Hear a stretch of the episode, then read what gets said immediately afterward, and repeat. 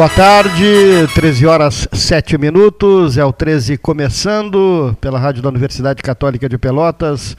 Hoje, quinta-feira, 2 de dezembro. 2 ou 3? 3? 3? 3? Isso aqui que é o relógio quando tem 30, não, o mês não tem 31, tem que fazer, tem que girar aquele. Aí, Leonir?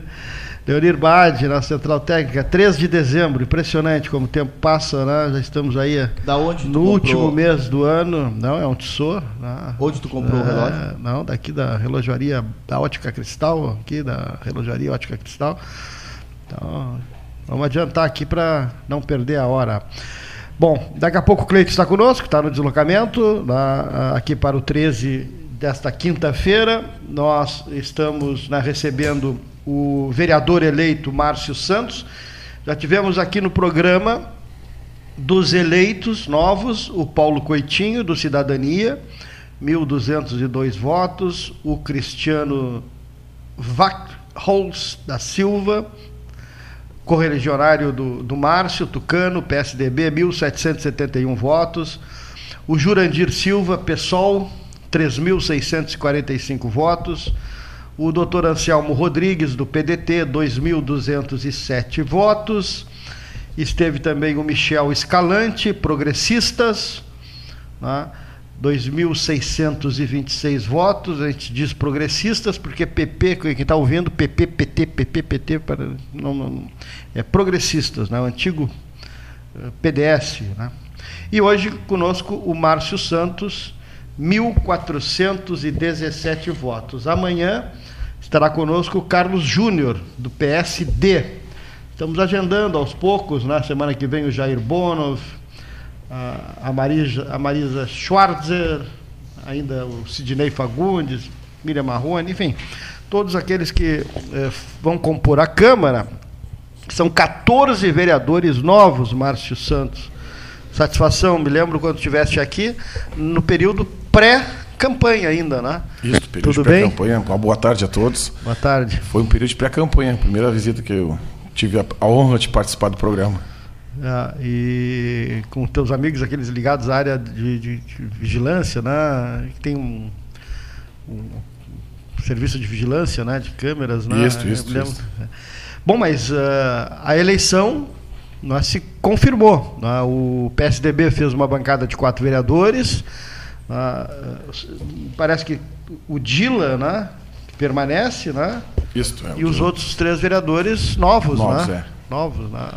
Eu, Cristiano Silva e o Paulo é, do Sítio Floresta. Exatamente, Paulo do Sítio Floresta, que ainda não esteve conosco. E para a gente falar um pouco sobre né, essa expectativa de, de, do Legislativo, falávamos agora antes né, de começar o programa, né?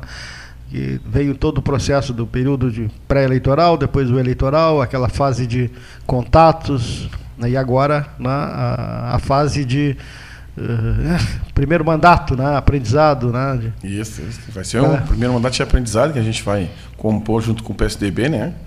E a parceria, e aí a gente vai aprendendo, a gente está uhum. pronto para aprender. Uhum. Qual, é a, qual, é a, principal assim, área de tua atuação? Qual é o teu foco que tu pretendes imprimir na, na, na tua gestão de quatro anos? Eu fui coordenador da Regional do Areal, né? Uhum. Então tive o conhecimento grande dos problemas dos serviços urbanos. É uma área que, é, que eu tenho bastante conhecimento e é uma área que eu quero expandir o trabalho, no caso, né?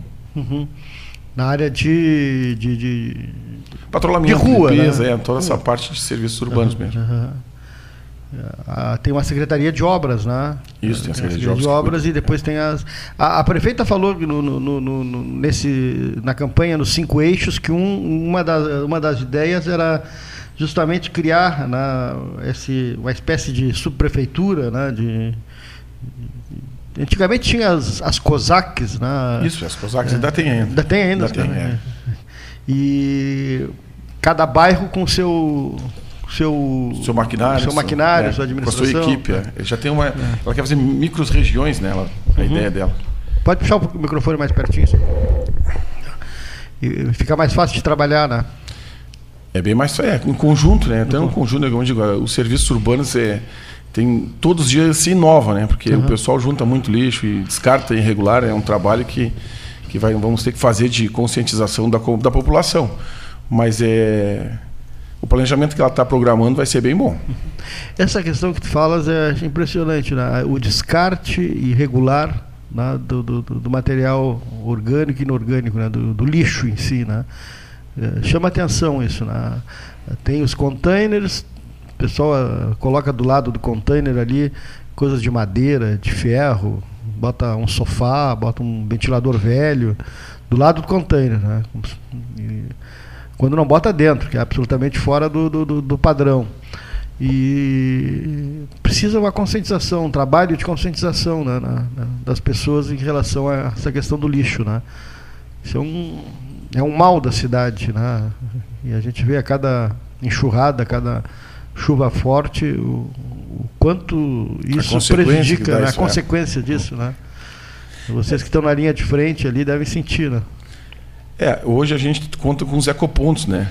Mas uhum. tem muitos bairros que, que, como fica distante do ecoponto, o pessoal prefere descartar dentro do bairro uhum. mesmo. Uhum. E isso aí acaba trazendo um problema em questão de alagamento, né?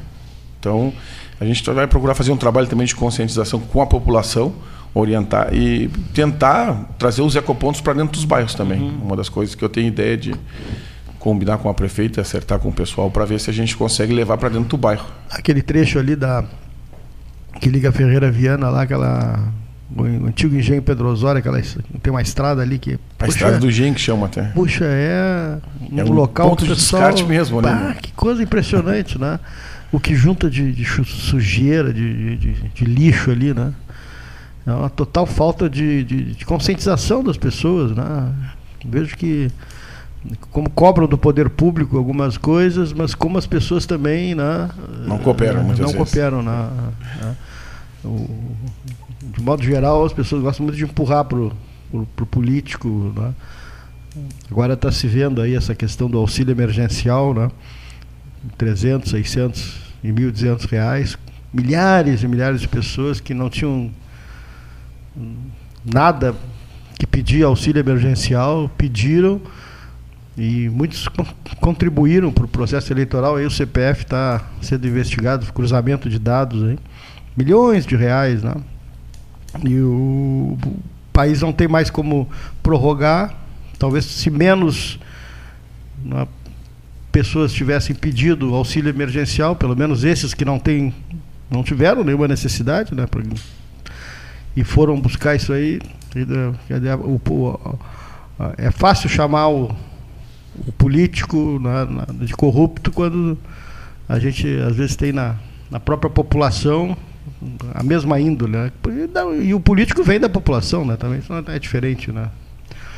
Mas né, é uma legislatura que começa 1 de janeiro, com uma renovação grande, né? Já conversas para a presidência da, da Campo PSDB, vai postular a presidência do Legislativo por ter a maior bancada? Por enquanto eu não, não participei não, de reuniões desse, dessa, desse do nível uhum. ainda, né? Mas provavelmente que sim. É, tem tem tem um, o, o, Cristiano que é advogado, né? Sim. Cristiano é um, e tem ainda né, uh, além do teu nome, o, o, do Dila e também tu me falasse o, Paulo do Sítio. O Paulo do Sítio Floresta, os quatro nomes do PSDB. Podem aí constituir tá? Eh, que vão constituir a bancada do PSDB. E o processo, tenho certeza, já está né, em andamento.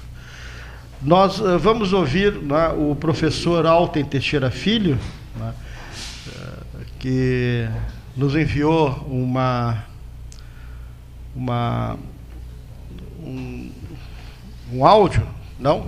Não?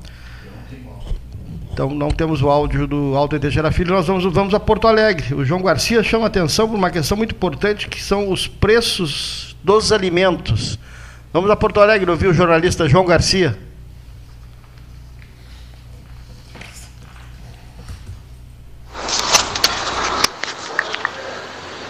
Boa tarde, Cleiton. Boa tarde, ouvintes do 13H.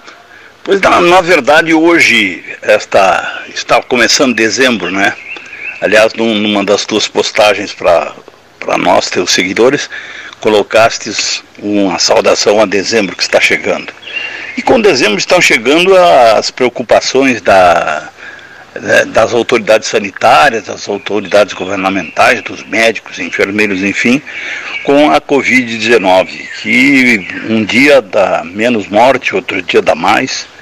Os Estados Unidos não conseguem debelar, está desesperado o presidente é, da República para logo começar a vacinar as, as pessoas, vai vacinar primeiro os, as equipes médicas, não é, hospitais e tal, e depois então o restante da população. O que deve acontecer aqui, mas aqui no Brasil não se tem notícia de qual é, ou quais vacinas serão é, é, disponibilizadas para a população.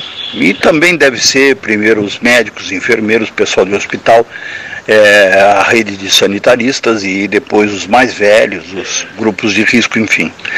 Mas, é, na verdade, dezembro nos reserva algumas preocupações, não é, o Cleiton ouvinte do 13H, é, participantes, enfim é, nos reserva, por exemplo, as aglomerações que não, não cedem, né? as pessoas fazem aglomerações e aí vem o Natal, vem a festa de, de Ano Novo, depois logo depois tem é, o Carnaval, as praias estão cheias, as pessoas não, não obedecem, não usam máscara, não, não ficam distantes dois metros, enfim, se tocam, se abraçam, as pessoas se beijam, enfim é, nós vamos longe. Não precisa a segunda onda, porque não acabou a primeira.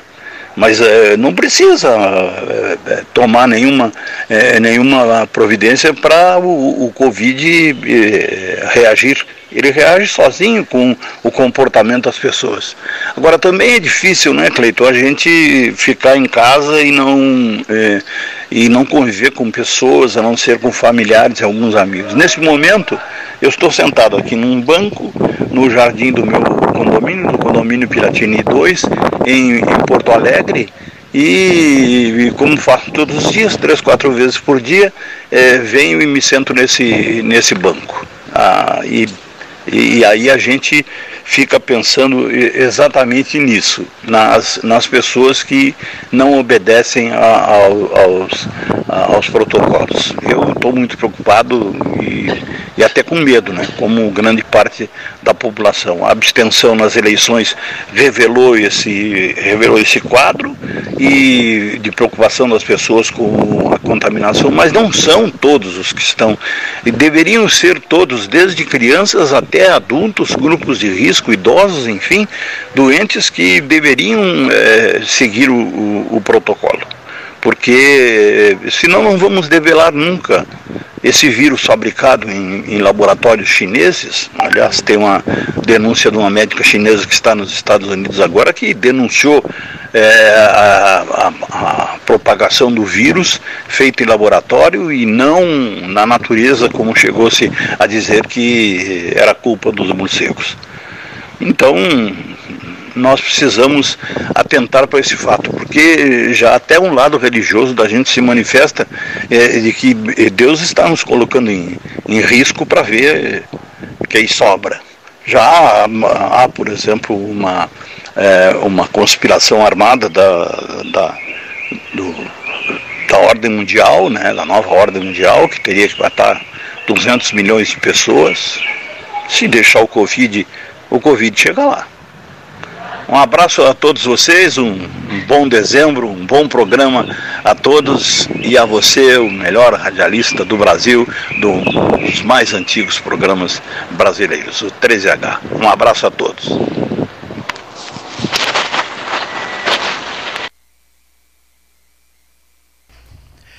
Muito bem, jornalista João Garcia, de jornalista para jornalista, permanecemos em Porto Alegre. Raul Ferreira, também jornalista. Boa tarde, Cleiton. Boa tarde, amigos do 13 Horas. Uma segunda-feira ensolarada na Princesa do Sul. Acredito que o 13 Horas ontem tenha feito mais do que o seu horário normal e hoje está na análise profunda dos resultados das eleições de 2020 para prefeito no segundo turno em todo o país. Como a gente sabe, o Rio de Janeiro já era previsto o resultado. São Paulo deu Bruno Covas e a nova esquerda brasileira se fez presente com 40% do eleitorado paulistano. E aqui no Rio Grande do Sul, é, Porto Alegre, que, diga-se de passagem, já teve um prefeito negro, como teve, tivemos um governador negro, que sofreu racismo é, durante o seu período, é, me confidenciado no último dia do ano, antes da posse para Antônio Brito, Porto Alegre poderia ter uma prefeita mulher. Do campo da esquerda, mas que não fosse a candidata atual. Ela concorreu pela terceira vez, mas porém tem um perfil de mulher autoritária. E autoritária não precisa ser homem, mulher, negro, branco, azul para ser. E por isso ela deixou escapar mais uma vez e talvez deixe escapar por muitas vezes que tentar concorrer. Ela tem uma. É, é, não é retilínea nas suas posições, já se teve é, apoio de vários setores da sociedade gaúcha, agora estava junto com o PT, com o ex-vice-governador, mas acreditei sempre que ela não chegaria lá. É uma pena, mas eu acho que Porto Alegre merecia ter uma prefeita mulher. Acho que em breve, talvez, nos próximos anos, possa surgir aí do campo da esquerda alguém que represente a, a, a mulher é, represente a esquerda, mas que não tenha um perfil autoritário, que seja mais agregadora. E o Melo, como muito, muita gente sabe, é muito popular e muito capaz de conhecer a cidade e a capital e as suas particularidades. Pelotas 70-30, como já era esperada. Aqui, é, a cidade que já tivemos é, governos do PSDB e, muitos anos governos do PT, a população tem como comparar. É, eu acho que a prefeita se posicionou muito bem, principalmente no início da pandemia, e eu de, sou, é, gosto de participar do teu programa porque o debate é livre e a posição é independente. Né? Eu acho que a prefeita poderia reeditar o lockdown, porque não sei se tem leito, eu não sei se tem médico, eu não sei se tem remédios para tratamento da Covid. E o número de casos é assustador. E tu sabes que eu estou falando de uma posição muito privilegiada até porque estou no Laranjal e até porque fiz uma vacina que é entre as quatro que concorrem é, na Anvisa. É, Santa Maria, Caxias do Sul e Pelotas é, foram as cidades que tivemos é, o segundo turno, com Canoas. Canoas eu conheço mais ou menos, e conheço muito bem o meu é, colega de TVE e, e, durante muitos anos o Jairo Jorge, foi o primeiro vereador do PT é, no interior do estado, fora Porto Alegre, depois do Antônio Hoffel em Porto Alegre, e o Jairo Jorge tem uma peculiaridade em Canoas que, esteja no partido que estiver, ele tem a preferência do canoense. É difícil batê-lo diretamente. O que aconteceu com a eleição de Busato é que Busato venceu a vice de Jairo, que já tinha tido duas é, edições como, como prefeito e não poderia concorrer. Agora os dois se reencontraram diretamente, Jairo e o seu ex-secretário e atual prefeito, e foi, foi o esperado. Não, não tinha dúvida nenhuma do resultado. torço para que todos façam um bom governo e que voltemos, possamos voltar a ter uma vida quase normal que seja. Queria mandar meu abraço ao professor Neif Satyalan. aí, um abraço para ti, jornalista Raul Ferreira, direto de Porto Alegre. Professor da Universidade Federal de Pelotas, Alten Teixeira Filho, equipe 13 também fazendo a sua participação nesta quinta-feira, 3 de dezembro. Professor Alten. Boa tarde, meus amigos Cleiton Rocha, Paulo Gastal, ouvintes do 13. É, lembra que hoje é o Dia Internacional de Luta contra os Agrotóxicos. E por falar em tóxicos, quero expressar, obviamente, a minha opinião pessoal sobre o governo Eduardo Leite, entendendo que o mesmo acabou enquanto uma administração democrática e voltada para a população gaúcha. É um governo, entendo, que prioriza exclusivamente aspectos negociais, que precifica, mas não tem a mínima noção de valorar. É um governo que trabalha para o capital privado. É uma marionete de interesses privados. Enquanto indivíduo, enquanto grupo, eles criam falsas afirmações, ideários, propagandas enganosas e acreditam nessas balelas que eles dizem. Né? Sobre ajuda de preocupação de geração de emprego, estão destruindo anos de desenvolvimento do gaúcho. É, com a aprovação, mais um projeto de lei em regime de urgência do Código Ambiental, eles criaram o Dia do Fogo Gaúcho. Ou seja, porque permite abate de árvores nativas e fazer carvão com árvores nativas. O jargão do governo de que sirvam nossas façanhas de modelo a toda a terra é, de fato, sirvam nossas patanhas de modelo a todo o atraso. O enfoque para resolver o problema energético do Rio Grande do Sul é um grotesco e absurdo exemplo que pode ser dado aqui. O governo, eu já comentei isso aqui, ele ficou apático, indolente, quando o ministro Guedes vendeu o complexo eólico dos Campos Neutrais, aqui no Rio Grande do Sul, construído com verbas públicas, no valor de 3,1 bilhão, bilhões de reais. Foi vendido somente 500 milhões de reais. E detalhe, o lucro anual médio do complexo é de 345 milhões, ou seja, em dois anos o comprador paga a compra com o próprio lucro da compra. O governo Leite ficou aparvalhado, apatetado e não fez nada em defesa do Rio Grande do Sul. Ainda no problema energético, a CE, embora com problemas, será privatizada por um preço mínimo de 50 mil reais. Ou seja, esse governo só quer, só quer pagar contas, mais contas, muitas feitas sem aprovação da população e com prejuízo à população.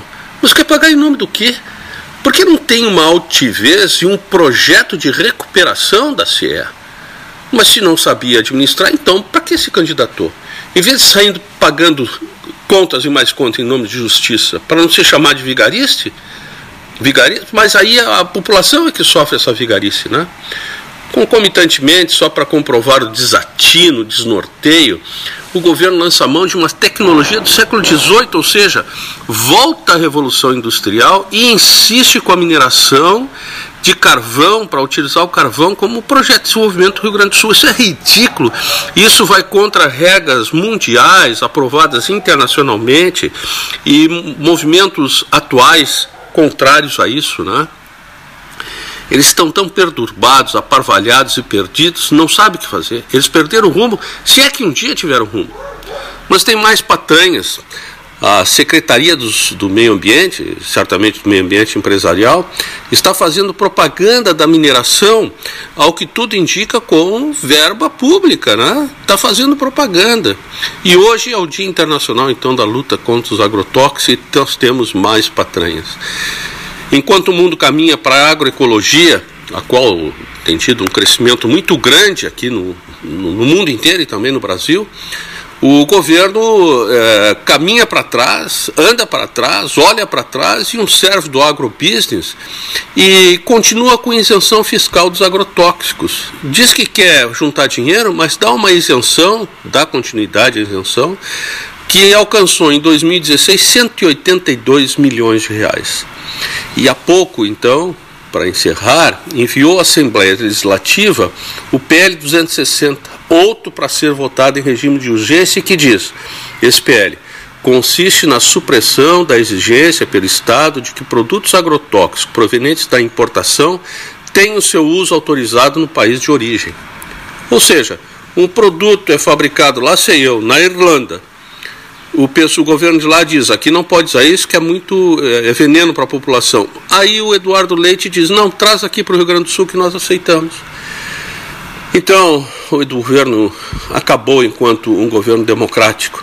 Porque não basta uma eleição para ser democrática, ele tem que ter um comportamento democrático de respeito às leis, de respeito ao cidadão e de proteção aos cidadãos. E não há e as leis vigentes, obviamente, né?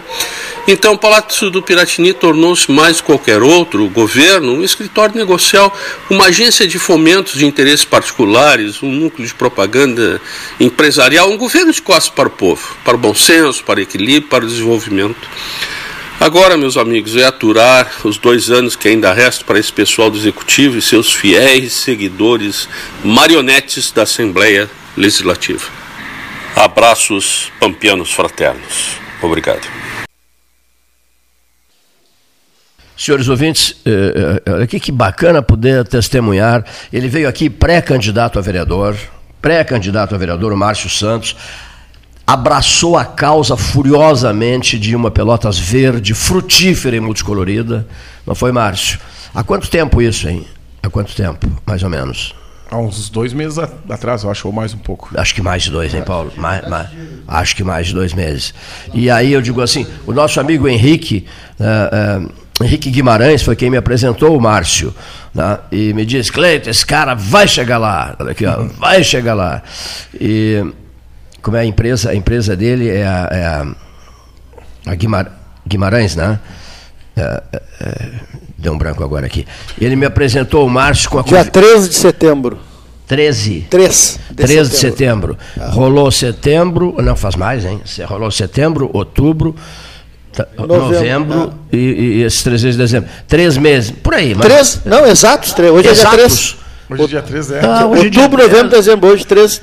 Exato. 90 aqui, dias ó. atrás. Três meses, até vou colocar na rede social. Três aqui, ó, meses depois. No, veio no Instagram do 13 horas. Márcio Santos, pré-candidato a vereador pelo PSDB no 13 horas. Está aqui. Fotinho, tudo bonitinho. Instagram não, não, não falha, meu amigo. É, tá aqui, busca ali. É. Era pré-candidato ainda. Pré Aí, em seguida vieram as convenções. Né? É, é, 90, voando, dias, né? 90 dias, foi 45 dias de campanha. Foi, é, 40. É. Pré-campanha e campanha, né? Saíram. É, Aí, então, 90 dias certinho bateu hoje. Sincrino, qual é sincrino, sincronicidades? As famosas sincronicidades, né? Há exatos três meses ele esteve aqui. Três meses depois, ele veio aqui como pré-candidato. Três meses depois, ele chega aqui como vereador. Abraçando a mesma causa, vou plantar a não poder mais, né? em solidariedade ao projeto de vocês. Que interessante, deixa eu só localizar aqui, eu, eu, eu me atrapalhei um pouco para dar a informação que eu queria repassar para vocês, né? Que ah, o grupo Guimarães do Henrique, grupo né? Guimarães. É o grupo Guimarães que trabalha com uma equipe bem qualificada, né? E em, em, Pelotas. E ele e a esposa estiveram aqui no 13 horas e me falou muito em ti.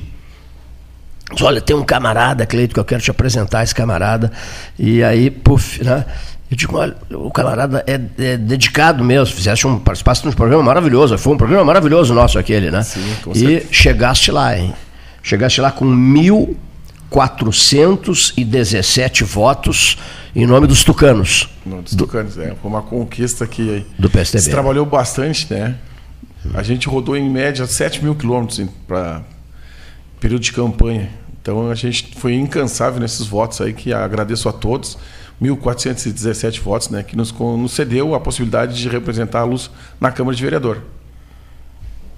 Que beleza, tch e, a, a, a, inicias a tua jornada, iniciarás a tua jornada agora em 1 de janeiro, Gastão?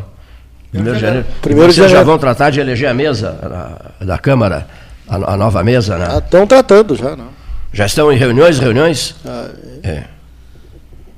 Tá. O PSDB tem a maior bancada, né? Pode ir. Quantos vocês são, são agora? Quatro, né? São, são quatro, quatro, vereadores. Quatro vereadores. Quatro vereadores. Já, já, já, se reuniu com a prefeita? Com a prefeita reeleita? Eu ainda não. não ainda não? Não. não. não. Márcio Santos, vereador Márcio Santos, olha só, mas que maravilha, Fico, fiquei muito contente, muito bom. contente mesmo. Bom, eu vou, vou, sugerir a vocês nós passarmos assim a limpo uma série de coisas uma série de... Eu estava vendo agora, agora pela rede social, impressionante o que é a rede social, hein? Eu estava vendo uma postagem da Marta Teixeira, Paulo, na, sobre a dona Ilse, esposa do José Ica, falecimento dela, que eu fiquei sabendo nesse momento. A dona Ilse, dona Ilse, esposa do professor José Inácio de Lima Teixeira, o popular Gilte, como se dizia na brincadeira, o Delfim Mendes Silveira, né, moraram em Porto Alegre juntos, se qualificaram lá. Foi um dos meus grandes amigos, Zé Ica. Zé Ica, José Inácio de Lima Teixeira, professor José Inácio, amigo do fundo do coração, Passinho, Zé Ica. E a dona Ilse faleceu, a Marta, muitíssimo minha amiga, a Marta Teixeira, fiquei sabendo agora da morte da dona Ilse, né? Dona Ilse Teixeira, esposa, viúva de José Inácio de Lima Teixeira. Eu vou buscar mais informações sobre isso. Figura queridíssima, respeitadíssima, conhecidíssima em Pelotas. Meu Deus, as notícias e notícias que chegam, né? Que nos chocam, que nos chateiam, que nos incomodam. Dentre... Rio Grande, o Charles, né? O Charles, o Charles, o Charles Saraiva, olha aqui. Jovem, jovem, cara de meia idade, né? Participou de inúmeras transmissões conosco no, na série Rio Grande 13 horas. Uma foi Cassino 13 horas. Cassino 13 horas, né? Cassino 13 horas. Devia ter 50 e poucos anos. o Charles Saraiva. Faixa, 55, filho 56. do Saraivinha. Saraivinha foi. Músico, um, cantor. Um, digamos, uma referência na, na, era do nativismo, aqui, cultura. E, assim, andava, andava de bombacha, né? E ele, ele, ele, se criou ao lado do pai, né? E vivendo em ambientes de rádio, é. estúdios e tal. E depois foi embora para Rio Grande. Muito, muito, muito homem de, de rádio. É vereador. Foi para Rio Grande e fez sucesso em Rio Grande, né? É, muitos fizeram sucesso em Rio Grande, saíram daqui e fizeram sucesso em Rio Grande. O, o, o Charles Saraiva foi uma dessas pessoas. Vereador em Rio Grande, foi presidente da Câmara de Vereadores, radialista, participou de inúmeras transmissões nossas. Ele faleceu de Covid-19, que coisa, hein? Covid-19, na Noiva do Mar. Pelas informações que eu recebi, e, o, Paulo, o Paulo Ricardo Correia me passou, eu fiz esse pedido a ele. A, primeira informação que eu recebi foi do Ramacés Hartwig, Paulo. Uhum. Cedo, bem cedo da manhã, o nosso querido Isso, é, Ramacés te, fez a informa, te passou a informação passou também, também, né? Bom, então, me diziam assim, que ele seria sepultado em Pelotas, é, junto com o pai dele, né, no túmulo do Saraivinha, que, que já morreu há bastante tempo, Saraivinha, está sepultado aqui em Pelotas.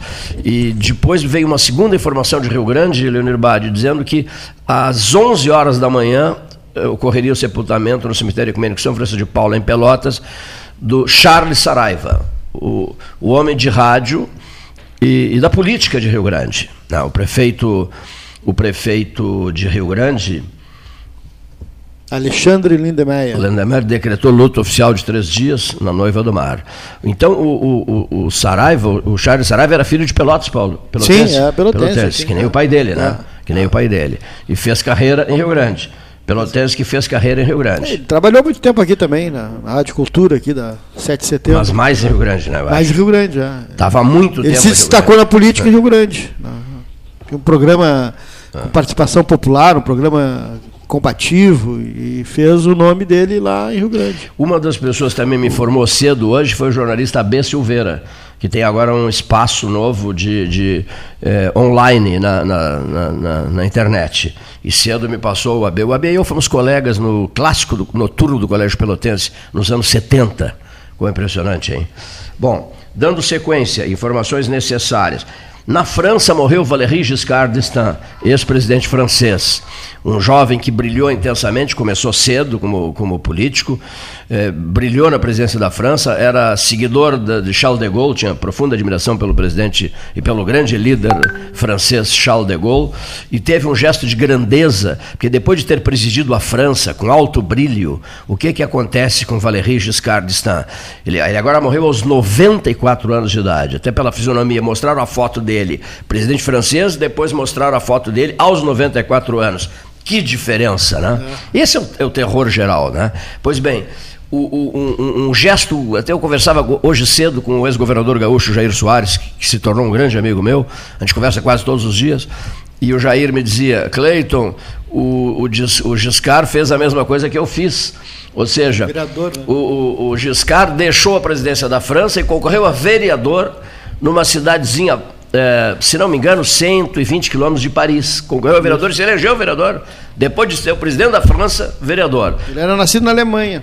Pois é, e o. E o Depois fez a, natura, a naturalização francesa. francesa. E, o, e, o, e o Jair Soares, cuja mãe é pelotense, o ex-governador gaúcho, depois de ocupar o Palácio Piratini por quatro anos, depois de ser ministro da Previdência Social, ah, foi ministro da Previdência Social, é, depois de ser deputado federal, o Jair resolveu concorrer a vereador em Porto Alegre e se elegeu.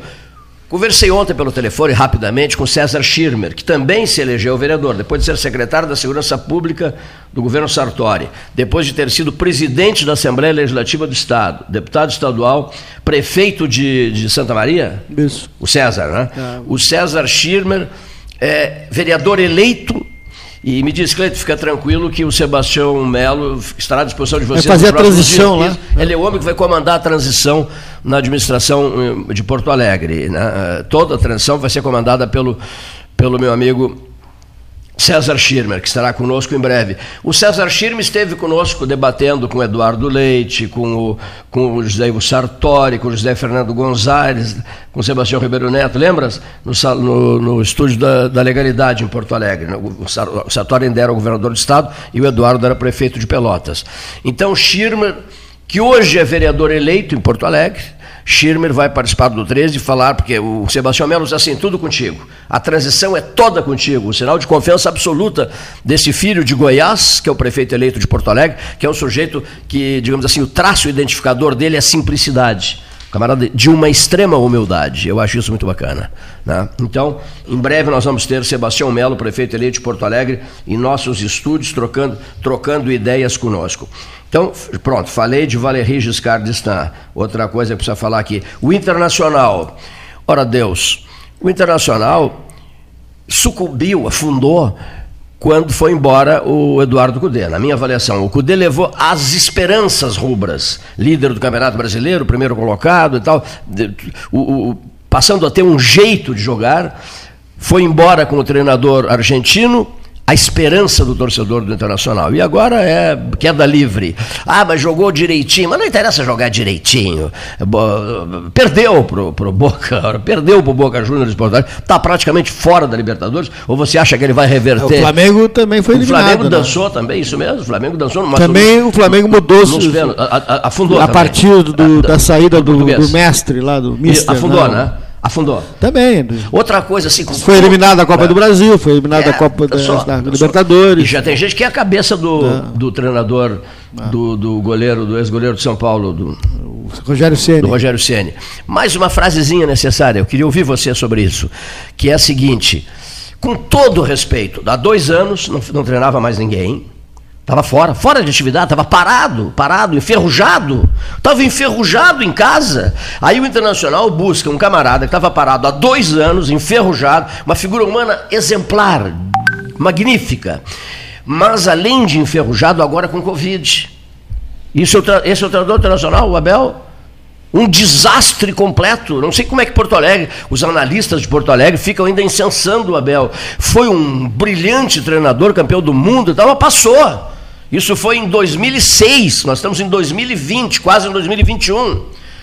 Além do, do golpe da saída do, do, do Cudê, a, a, chegada assim, nostálgica do Abel, não é uma coisa assim, olha, nasceu o sol, olha lá, raios fortíssimos do sol estão nos atingindo. Não, é o Abel, meu Deus. O Abel é passado no Internacional. Estava fora, estava treinando há dois anos. O que, que eles querem, Paulo Gastão Neto? com a Abel, pelo amor de Deus, tia, que, que, e, e uma chapa para a presidência do Inter achei notável. Quer o Dunga de, de diretor de futebol e o, e o Falcão de treinador. Mas então vão entrar em outro, vão, vão cair, porque o Falcão foi notável dentro de campo, mas como treinador eu não gosto dele. Não, mas é o, é melhor o que o Abel. O, melhor que o Abel, sim, mas o Dunga é outro. Foi um desastre na seleção brasileira, Paulo. Na África é, do Sul. É, é, um horror, um troço horroroso. Quer dizer, querem entregar pro Dunga e pro Falcão, pelo amor de Deus. Quer dizer, então esse time vai ficar empacado, né? Pro resto, pra, pra, pra, pelo final dos, até o final dos tempos. Vai ficar empacado. Ou, ou, vai se recuperar diante do, do Boca na bomboneira? Claro que não. Claro, não. Dificilmente. Dificilmente, é, dificilmente. A não ser Um milagre, uma coisa. Uh, Só um milagre, né? Mas pelo amor de Deus, né? Mas o futebol é cíclico, ele passa por. Sim, mas, mas, mas, o Inter está numa fase que vou te contar, não termina nunca essa fase ruim, né? Cadê os, cadê os títulos nacionais? Cadê a Copa do Brasil? Cadê o Campeonato Brasileiro? Não tem nada. A Libertadores de 2006 e deu. E, o, e, o, e a Libertadores de 2010, não foi? E de 2010 a 2020, nada. A não ser algum título que outro estadual. Márcio, desculpa, Márcio. Gremista. Ah, gremista? gremista. Então tá contente, Ricardo. Bom, esse é um assunto que eu queria falar aqui, sinceramente, frustrante. Ô, Fábio Fonseca, que coisa bem frustrante, hein? Esse time do Internacional. Seu, seu Luiz Fernando Tavares Braga, tá? Está de choque também com o Internacional. E Luiz Renato Leite Reis, N amigos meus.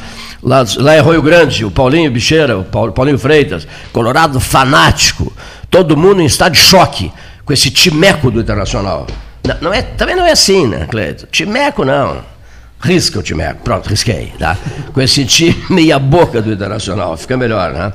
Outra pauta rapidinho aqui, antes, depois de continuarmos com a conversa com o Márcio Santos. Paulo Gastal, Covid-19.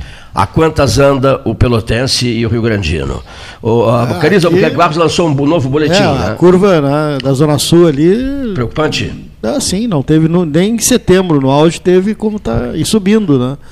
Quer dizer, e... tu, tu disseste aqui, as 12 horas científicas que foram realizadas no mês de setembro, deixavam a seguinte mensagem, até conversei muito isso com o Dr. Paulo Fernando Lisboa. Ah. Né? Havia uma expectativa grande de todos nós de que a partir das 12 horas científicas realizadas no final de setembro, 22 e 25 de setembro, que a coisa, digamos assim, tomasse um jeito, né? melhorasse.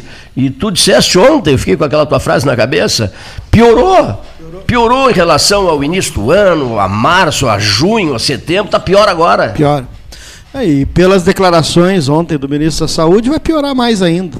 E cada vez mais a gente percebe que o Brasil está inserido realmente num país de terceiro mundo e que nas grandes questões nacionais não consegue ter uma unanimidade e um direcionamento que resolva problemas. Nós estamos vendo aí uh, o Reino Unido já começando a vacinar, a Alemanha já com uma estratégia pronta deve começar em seguida, antes do fim do ano, agora na primeira quinzena de dezembro. Já. Até a Polônia comprou 45 milhões de doses primeiro-ministro lá disse que já vai começar a imunizar, porque a segunda onda foi grande na, na Polônia.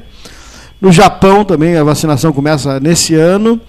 Uh, Rússia, com a vacina russa, a Sputnik vai começar também esse ano. E nós aqui estamos tentando revalidar um lote de testes que está empacado no aeroporto de Guarulhos, que está eh, vencido, que não foi usado, estão tentando prorrogar a validade.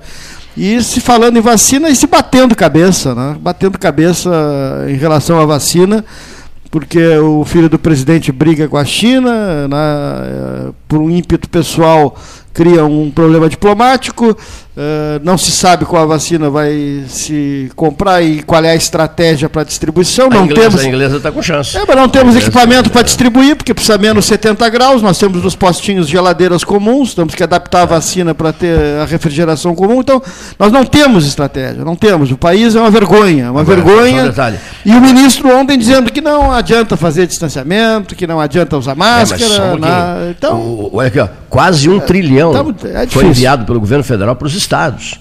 Né?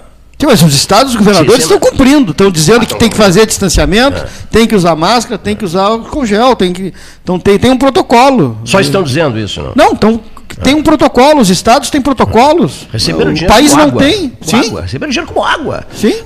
Segundo algumas fontes, não foi gasto um trilhão pelo governo federal, né, que teria ficado na faixa de, de 600 eh, bilhões, mas, não, teria, mas não, não havia chegado a um trilhão. Agora, há vários estados da federação que brincaram com esse dinheiro, Paulo brincaram com esse dinheiro, fizeram compras estúpidas, irresponsáveis.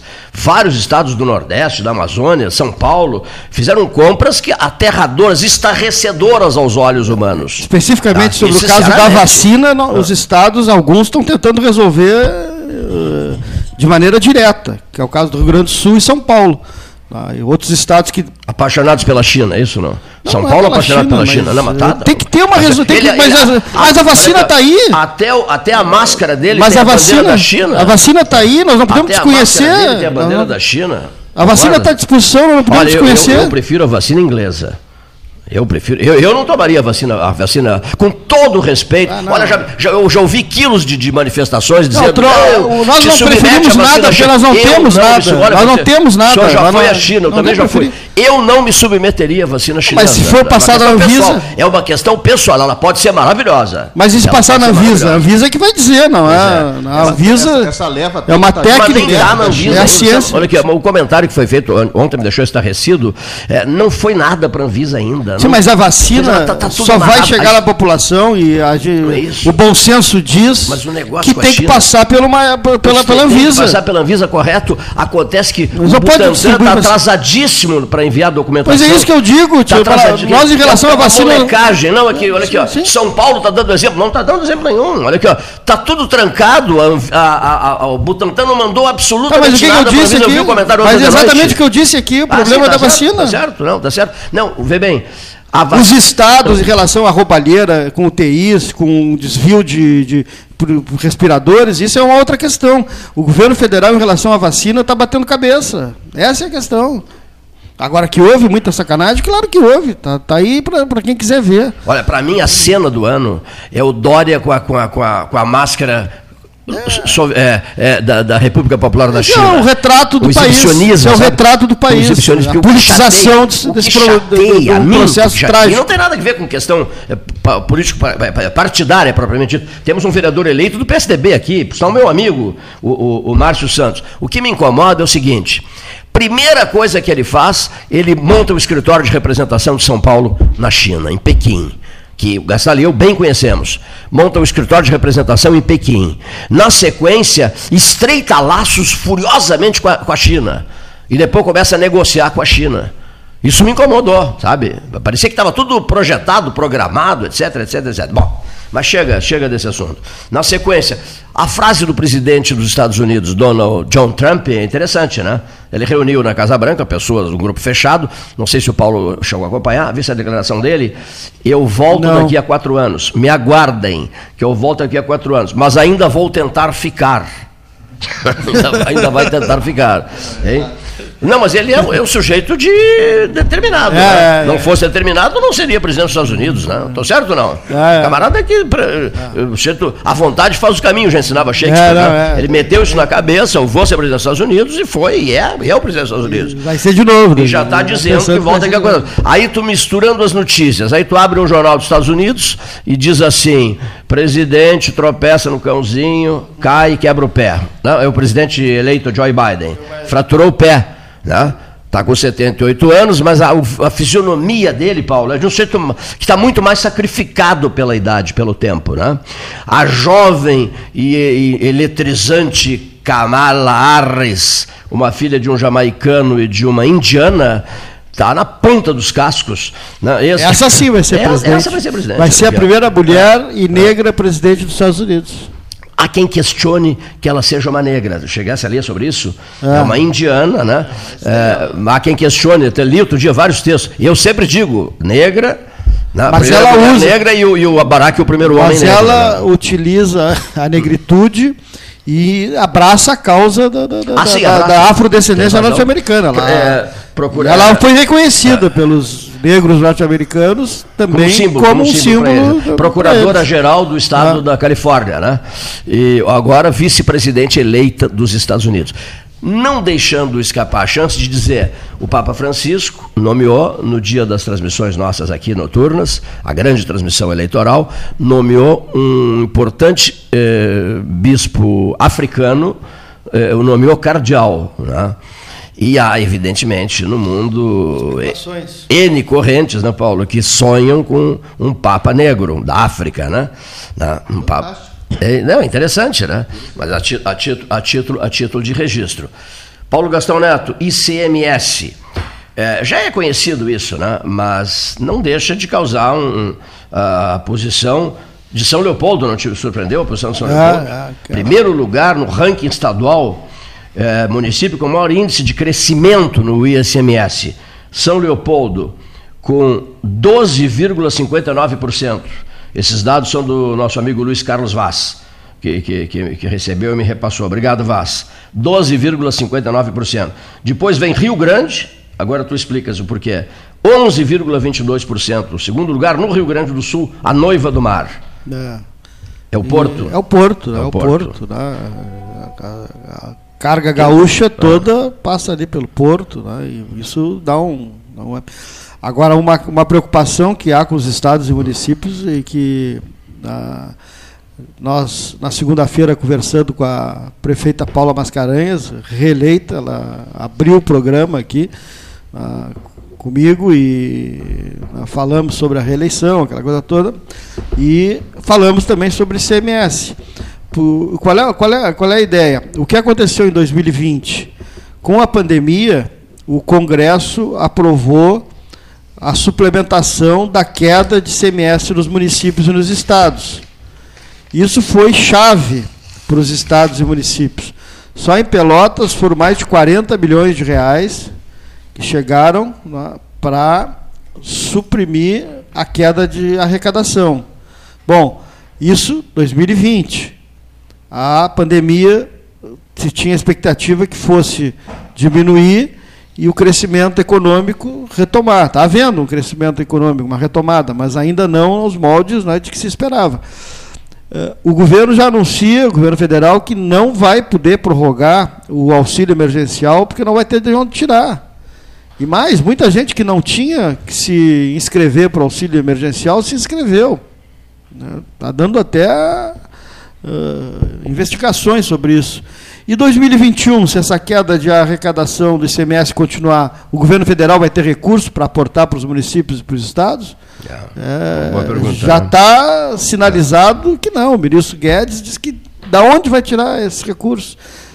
Tem uma reforma tributária aí. Ontem o, o, o- o presidente da Câmara, o, o Rodrigo Maia, veio a público e disse: Olha, já tenho 330 votos para aprovar a reforma tributária. Aí o repórter perguntou: Mas com, a- com os deputados do governo, com o apoio do governo?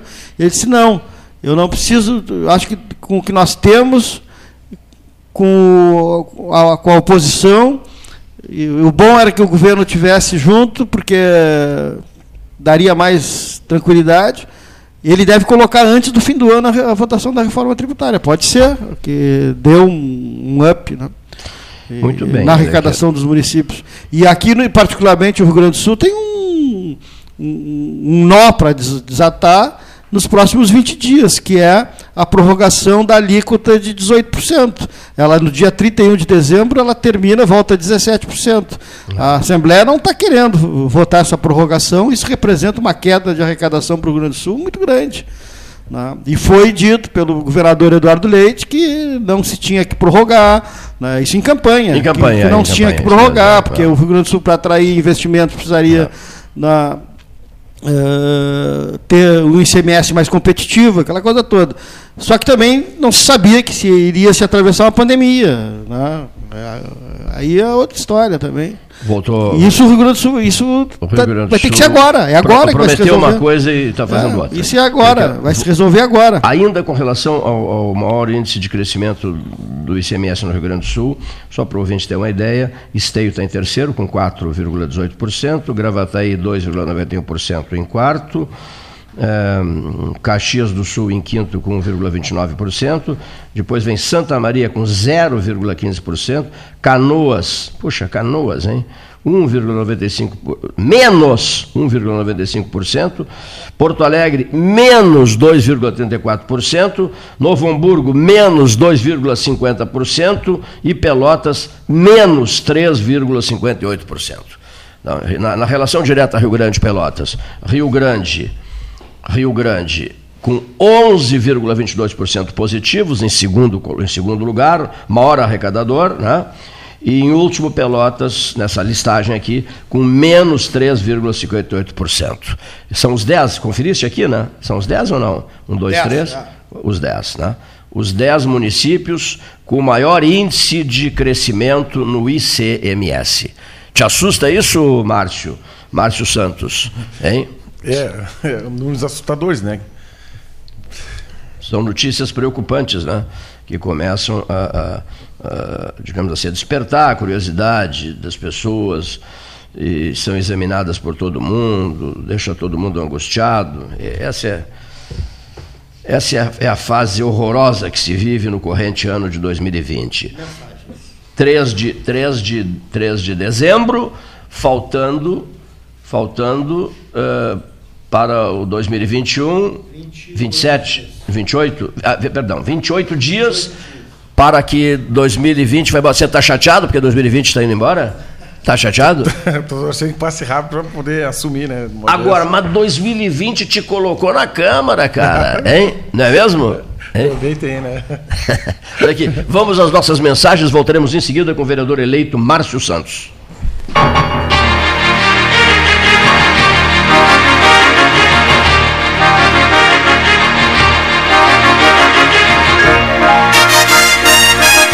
Associação Comercial de Pelotas é um dos órgãos mais antigos do país, sempre em defesa da classe empresarial, com uma história marcada pela transparência e pelo compromisso com seus associados. Faça parte do nosso quadro de sócios. A ACP está localizada no edifício Palácio do Comércio, Rua 7 de Setembro 274, telefone 3028 1541, com o ramal 200 pula corda, patinete na pracinha. Pra polio não atrapalhar, tem que vacinar. Pega, pega, jogar bola, brincar na piscininha. Pra polio não atrapalhar, tem que vacinar. Não esqueça, vacine seu filho contra polio e outras doenças até o dia 21. Governo do Rio Grande do Sul. Novas façanhas na saúde. Pra polio não voltar, tem que vacinar. A SPO ampliou e inovou. Há 40 anos prestando serviços em arquitetura e construção, agora também é consultoria imobiliária especializada. As tendências no mercado de imóveis, projeções, prospecções, oportunidades e as melhores estratégias e logísticas de compra e venda. Mande um WhatsApp para 53 98117 8685 ou ligue para 53 3028 9944 e converse com a equipe SPO. Bom Sul, qualidade em carnes suínas e bovinas. Avenida Fernando Osório, 6959. Telefone 3273 9351. Chega de esperar! Agora você já pode fazer transferências e pagamentos instantâneos 24 horas por dia, 7 dias por semana, pelo Pix, no seu Banrisul Digital. Basta você ter suas chaves cadastradas. Pode ser seu CPF, e-mail, número de telefone. Você escolhe. Não cadastrou suas chaves ainda? Tá na hora. Banrisul Digital. Tudo no seu tempo. Suba no caixote do Café Aquário para debater a duplicação da BR-116. O 2020 foi cansativo? Então que tal presentear o seu ano novo? A Life Sleep Comfort tem ofertas que vão transformar 2021. Conjunto Box Casal Erval, 1190 ou 12 vezes de 119. Aproveite essa e outras promoções com a garantia da pronta entrega Life Sleep Comfort, a maior rede multimarcas de colchões do estado em Pelotas e Rio Grande ou em Porto Alegre, na Avenida Ipiranga, 7624. A Ecosul está no ranking das cinco concessionárias com melhor índice de desempenho ambiental do país. A boa notícia chega junto com a data que celebra o Dia Mundial do Meio Ambiente. Com essa avaliação, a NTT quer estimular as boas práticas socioambientais. Temos orgulho dos nossos programas de redução do consumo de água, energia limpa, produção de mudas nativas, separação de resíduos, frota sustentável, entre tantas outras ações do nosso cotidiano. Somos Eco. Somos Ecosul. Genovese Vinhos, Delicateces, produtos de marca, a qualidade de sempre. Ligue 3225 7775, Doutor Amarante 526. Visite a sua Genovese Vinhos. Ferragem Sanches, Barros Cassal 16, Arial. Fone 3228 4188. De segunda a sábado, das 8 às 12 e das 13h30 às 18h30 material hidráulico, material elétrico, tintas, vernizes, tinners, máquinas serra mármore, furadeiras, cimento cola e ferragem em geral. Ferragem Sanches, Barros Cassal 16, Arial. Ótica Cristal, crediário, cartão ou cheque, a vitrine do calçadão da Andrade Neves. Panemio, alimentos saudáveis e conveniências. Osório, esquina Rafael Pinto Bandeira.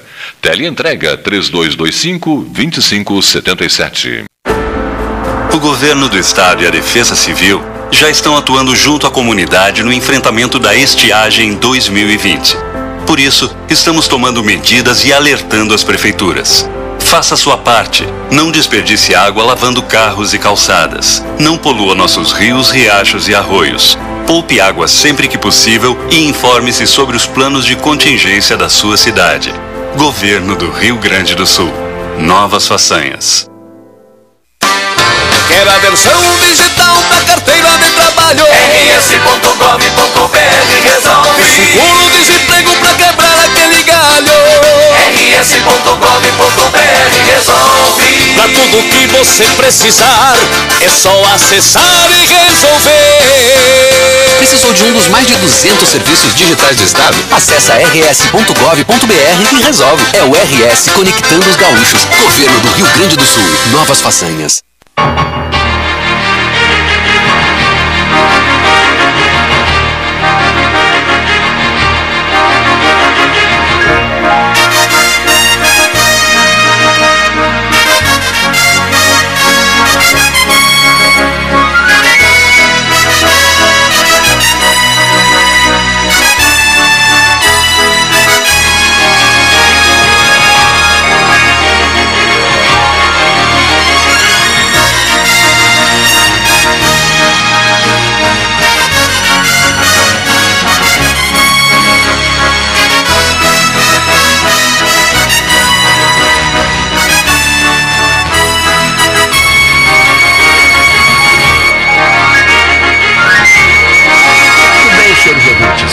Mesa, 13 horas, Paulo Gastal se deslocando num, num- Como é que é o nome do aparelho aquele? Num. Num drone. Para o quarto andar do edifício da Universidade Católica de Pelotas. Mensagens necessárias. O sistema nosso aqui, operando em nome da temporada do Tubarão, conexão de 400 megabytes pelo preço de 200 megabytes, conexão de 200 megabytes pelo preço de 100 megabytes, polvo ao seu Gaston Chewish, você diz que é 3199 4000. Outra coisa, você tem aqui, junto à mesa, 13 horas, a presença forte, fortíssima do Treichel, que está cuidando da memória do 13 horas. Eu vou insistir, mais uma frase, se quem quiser entender que entenda, quem não quiser que não entenda. Não me preocupo com isso. Olha aqui, ó. Nós temos a memória de vozes mais antiga de Pelotas, mais completa de Pelotas, centenária memória de vozes, que Trechel, Davi Trechel, disse assim: olha, é conosco agora, nós vamos cuidar disso e bancar isso. Muito bem. Trechel, de segunda a sábado, das 7h30 às 21 domingos e feriados das 7h30 às 13 horário exclusivo ao grupo de risco das 7h30 às- às 8h30. Você diz que é Trechel, 3284-8800. Trechel, leve a vida bem. Trechel, delivery, acessou, clicou, chegou. Vá de Trechel sempre. Sempre. Trechel ao lado do 13. 13 horas, com a participação forte da ferragem da ferragem Sanches, que você conhece, que é a Arial, a famosa ferragem Sanches do Arial, do João, do João Luiz Sanches. Ah, ah, Domingos de Almeida com. Domingos de Almeida com Barros Cassal, às vezes dá um branco. Eu Meu texto é todo improvisado, viu? Ah, Domingos de Almeida com Barros Cassal. Não tem roteiro. Sem roteiro. Aqui não, tem, aqui não tem roteiro de nada. Olha aqui, ó. Você chega lá com baita problema de cara amarrada. Olha, tô inventando um texto aqui. Você chega de cara amarrada lá, até o pessoal de lá diz, por que, que o senhor está com a fisionomia carregada? Eu estou com baita de um problema. Eu estou com baita de um problema. Mas qual é o seu problema, meu amigo? Não, não tem solução. Digo, então desabafe que tem solução. E mais, o seu problema fica aqui. Só deixa, tira esse fardo das costas e deixa o problema aqui que a gente resolve. É por isso que a Ferragem Sanches está recebendo cada vez um número maior de clientes, clientes vindos da colônia de Pelotas, dos municípios da Zona Sul, clientes vindos dos bairros de Pelotas. Bairro Areal, A Sanches está lá. E a frase forte que identifica a Ferragem Sanches, João Luiz Sanches, qual é? A frase é uma só, sempre aberta. Está sempre aberta ou não está? Você passa por lá? Sempre aberto. Passo lá diariamente. Faz compras lá? Faço. Fiz bastante compras lá quando eu estava de coordenador da Regional Dorial. A gente buscava bastante mercadorias ali com ele. Foi muito mal atendido, não? Não, não. Atendimento de primeira. Está sempre fechada, Sanches? Não, não. Hein? O pessoal lá é fora de série. Você, você largava problemas lá para a Ferragem Sanches? Olha que eu trouxe um carrinho de mão cheio de problemas. E o que, que eles dizem? Deixa. Deixa aqui que está resolvido. Deixa aqui que está resolvido. Outra coisa, na campanha do verde, Pelotas verde, frutífera e multicolorida, tu, vai, tu, tu mergulharás de cabeça né, nessa campanha, a meu pedido, e prometeste isso na condição de pré-candidato a vereador pelo PSDB. Então, eu, eu já fiquei sabendo, o Márcio, o Márcio Santos me repassou a seguinte, ô, ô seu Henrique, seu Henrique Guimarães, ouça, ouça o seu grande amigo Márcio Santos. Ele disse aqui para quem quisesse ouvir: eu, eleito ou não eleito, está eleito, com 1.417 votos, vou mergulhar de cabeça no plantio de mudas de árvores entre 2020, 2021 e 2022. E eu, Cleiton, prometo estar aqui. Dona Carisa Albuquerque Barros, concordo plenamente contigo. Eu prometo estar aqui até 31 de dezembro de 2022. Depois não prometo mais nada. Até 31 de dezembro de 2022 eu prometo estar aqui lutando por essa causa. Uma Pelotas verde, verde, verde, frutífera e multicolorida. E agora, Márcio, arrependido da promessa que fez antes da campanha? Está arrependido ou não? Não, agora vamos se comprometer ainda mais, né? Agora, com o nosso gabinete móvel, vai ficar vai melhorar a possibilidade de a gente se deslocar e vamos levar as mudas em todos os cantos da cidade. Por toda Pelotas, é? Toda Pelotas. Por toda Pelotas. Márcio Santos, vereador eleito, e a tua esposa? Não, minha colega de trabalho. Colega de trabalho. Tá, Tudo bem, querida? Fale, manifeste-se. Teu nome? Diane. Nome completo, olha aqui, ó. É, puxa, puxa o microfone bem junto a ti, por gentileza. Nome completo. Carlos Alberto Mascarenhas Shield e eu, desde os anos 70 do século XX, temos essa mania. Como é o nome completo da pessoa, Cleiton? Diane Salcedo. Salceda. Salceda. Zilmer. Aqui, se não for nome completo, não funciona conosco. Tem que ser nome completo. Como era o nome do Marechal Lott? Candidato à vice-presidência da República. Como era o nome do Marechal? Velho, foi generoso o lote com, com Juscelino Kubitschek de Oliveira. O que que Juscelino disse para Dom... O que que Dom Antônio pediu para Juscelino? Dom Antônio disse assim para Juscelino, ao lado do Mário Meneghetti, ao lado do Mário Davi Meneghetti, prefeito de Pelotas, médico, primo do doutor Hildo, primo irmão do doutor Hildo, governador do Estado. O doutor Dom Antônio disse assim, o senhor sabe, o sonho da minha vida seria construir uma universidade católica. Me ajude. Ele disse para o Juscelino. E o Juscelino respondeu, nos anos 50, respondeu ao Juscelino, perdão, o Juscelino respondeu ao Dom Antônio dizendo assim: Eu pretendo construir a nova capital. Eleito presidente, se eleito presidente da República, eu vou construir a nova capital. E nem que seja no último dia do meu mandato, eu vou garantir a sua universidade, senhor bispo. Olha que bacana, né?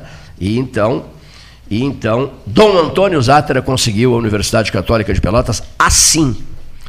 O grande Dom Antônio, o pai da UCPEL, uma pessoa que eu tive o privilégio de conviver com ele, a honra de conviver com ele, e mais, seguir o seu jeito de ser e de trabalhar. Onde é que eu sigo o jeito de ser e de trabalhar dele? Desde 16 de março, nós estamos aqui mergulhados na sustentação de um 13 diferenciado. E eu estou sempre lembrando da frase do Antônio. Como é que o senhor conseguiu construir a católica, Dom Antônio? Pensando nela sem parar, meu filho. 24 horas por dia, pensando nela sem parar. Então, nesse ano que corre, Brasília fez 60 anos, a Universidade Católica de Pelotas fez 60 anos. Juscelino cumpriu as duas promessas que fez. Juscelino quando tentaram derrubar o Juscelino, não permitir que o Juscelino uh, chegasse ao palácio, do Planalto, quem saiu em def... quem se saiu em defesa dele e muita e muito agindo com muito brilho, o Marechal Lott. Então por isso, por isso tem a mania do nome completo. Henrique Batista Duffles Teixeira Lott, era o nome dele completo. Viu? Diane Salceda Zilmer é o nome completo da defensora da candidatura Márcio Santos, que está nos estúdios do 13 Horas, concedendo a sua entrevista especial nesta tarde sombria. Não, nem tão sombria assim, de vez em quando aparece o sol, né? Qual é a temperatura do momento? A hora oficial ótica cristal. A ótica cristal de hoje, de ontem, de sempre, desde os tempos da Praça de São Pedro. 24 graus, 14 horas, 16 minutos hora oficial da Ótica Cristal da Calçadão da Andrade, da, hora, da Ótica Cristal do Calçadão da 7 de setembro, da Ótica Cristal de todos nós. 16, 14, seu Cleiton, não se, não, se, não se precipite, você não é piloto de Fórmula 1. 14 horas e 16 minutos na cidade de Pelotas. Vamos ouvir um depoimento, senhor, senhor senhor, esqueci o nome dele, senhor Leonir Badi, viu? É tudo no improviso aqui, tem que mentalizar nomes, etc, etc, etc. Batista, não, não, não, não, não, não, não é, não é, o- não é o lote. Olha aqui, ó. O Amadeu Fernandes já, já, já foi já foi rodado não? Cadê a cadê a relação? Hein? Já foi rodado o Amadeu? Ex-presidente do Centro das Indústrias de Pelotas? Vamos ouvi-lo. Amadeu Fernandes. Boa tarde, Cleiton. Obrigado pelo convite, poder estar ah, participando no teu programa. Hoje eu gostaria de agradecer a vocês do programa 13 Horas e a toda a imprensa pelo apoio que me, que me deram durante a minha gestão na, na Aliança Pelotas neste ano de 2020. É, o meu mandato está terminando, terminou na verdade no dia de ontem. E eu esse ano foi um ano muito difícil, complicado pela pandemia que exigiu de nós um redobrados esforços no sentido de conduzirmos ah, as questões do setor produtivo, porque negociações for, foram feitas com o poder público no sentido de que o comércio, a indústria, os serviços pudessem trabalhar eh, logicamente eh, cuidando de todos os protocolos exigidos pelas autoridades sanitárias. Então foi um ano de qualquer forma difícil, mas também ele foi muito uh, profícuo. Nós entendemos que das dificuldades nós buscamos as soluções e crescemos. A aliança também cresceu nesse período, as suas, com as suas negociações uh, com o poder municipal, buscando o melhor entendimento para que pudéssemos funcionar e poder atender a, a comunidade local. Então, tirando o, o, mal da pandemia, entendemos que os resultados foram positivos. E eu tenho um agradecimento muito grande a fazer à, à imprensa que me apoiou nesse período todo, e a vocês em especialmente. Também eh, não esquecemos, nesse período de pandemia, a, o nosso grande projeto, que é a, a, a finalização da duplicação da BR-116. Esse ano atingimos. Uh, até agora 94 quilômetros já foram entregues. E mais daqui uns próximos dias teremos mais 20 quilômetros. Então atingiremos mais da metade com 114 quilômetros aí liberados até o final de, do, de 2020 e a promessa do ministro de que em 2021 a conclusão da duplicação será uh, concluída e é o nosso grande sonho aqui para a nossa região. Então, mais uma vez também agradecemos o teu apoio em especial do Paulo na cobertura de todos os eventos relacionados à BR-116. E, mais uma vez, agradecendo a todos vocês pelo apoio que me deram durante a gestão de, da Aliança Pelotas. E quero informar também que a partir de ontem assumiu a coordenação da aliança o, Fra, o Fabrício Iribarém, que também é o presidente atual do Sinduscom. Ele vai, vai dar continuidade ao trabalho e vai implantar o seu estilo de, de, de trabalho também na aliança e dizer que é um jovem empreendedor muito ah, proativo. Então, ele realmente vai ser um, um, grande coordenador também. E agradeço o apoio que vocês derem a ele também. Um muito obrigado e um grande abraço a todos vocês. Amadeu Pedrosa Fernandes, falando diretamente de Porto Alegre, ex-presidente do Centro das Indústrias de Pelotas, conversando com os ouvintes do 13. Não, não. Ele é, é ele é também ex, é, é, ex-presidente da Aliança Pelotas. Ah, não, não, não. 011 com som é demais. Não. Esse 011. Você recebe o 011 esse toda hora, não? Sei, Pô, né? Que inferno. Incomoda. E é uma central de gravações. Não é uma pessoa que te liga, é uma central de gravações. Te liga 40 vezes, não atende, eles ficam te ligando, ininterruptamente. Pior que isso, só motorista 10 por hora na Adolfo Fetter e na Avenida Ferreira Viana. O sujeito vai pela esquerda, a 10 por hora, dono do mundo, assume a potência do motor do carro, dos, dos, grandes carros e tal. A mente dele assume a força do motor, ficam arrogantes, prepotentes, deslumbrados, donos do mundo, cidadãos donos do mundo, e não admitem re, re, retirar a, a, o veículo pelo, com o qual trafegam para a pista da direita para abrir caminho para os outros, porque a pista de esquerda, da esquerda é pista de passagem. Mas eles não sabem que é pista de passagem. O pior é isso. A burrice chegou a tal ponto que eles não sabem que a pista da esquerda é a pista de passagem. Se você insistir, eles fazem aquele sinalzinho. É, Márcio Santos, com a, com a mão assim, passa por cima. Passa por cima. Passa por cima. É. A burrice com carteira de motorista passa por cima. Ou então, para não, não falar de outros sinais que eles emitem, né? Que radio, radiofonicamente não se deve é, falar disso. João Paulo Rezende Russo, nosso prezado amigo João Paulo, advogado, um dos integrantes da mesa do 13, também recolhido no seu escritório de advocacia, por casa, todos os nossos companheiros. Estou com uma saudade dos debates quentes aqui da turma toda. José Fernando Gonzalez me dizia isso. Neif Olavo Gomes Satilan está babando para voltar para os debates. Agora está em recuperação caseira, depois de um probleminha de saúde, ficou hospitalizado né? já, já voltou para as casas, como se diz lá no Cerrito, lá, lá em Olimpo. Está tudo bem, obrigado, queridíssimo amigo. Por que você é, elogia tanto o Neif? Nós começamos juntos esse 13 horas. Em que ano você nasceu, Márcio Santos, vereador eleito? 1978. 1978. Meu Deus. Olha. Não, não, não interessa. Olha aqui, ó. Qual é o, qual o mês? Mês de março mês de março. Olha aqui, ó. Em 1900, não precisava ter perguntado mesmo. Em 1978, né, as sincronicidades, né? Ele queria que você dissesse novembro. Novembro de 1978. Ele queria que você dissesse 6 de novembro de 1978. Aí ele diria o dia que começou 13 horas. Ele estava querendo demais. Podia ter te limitado ao novembro. Não? E mais nada. Olha aqui, ó.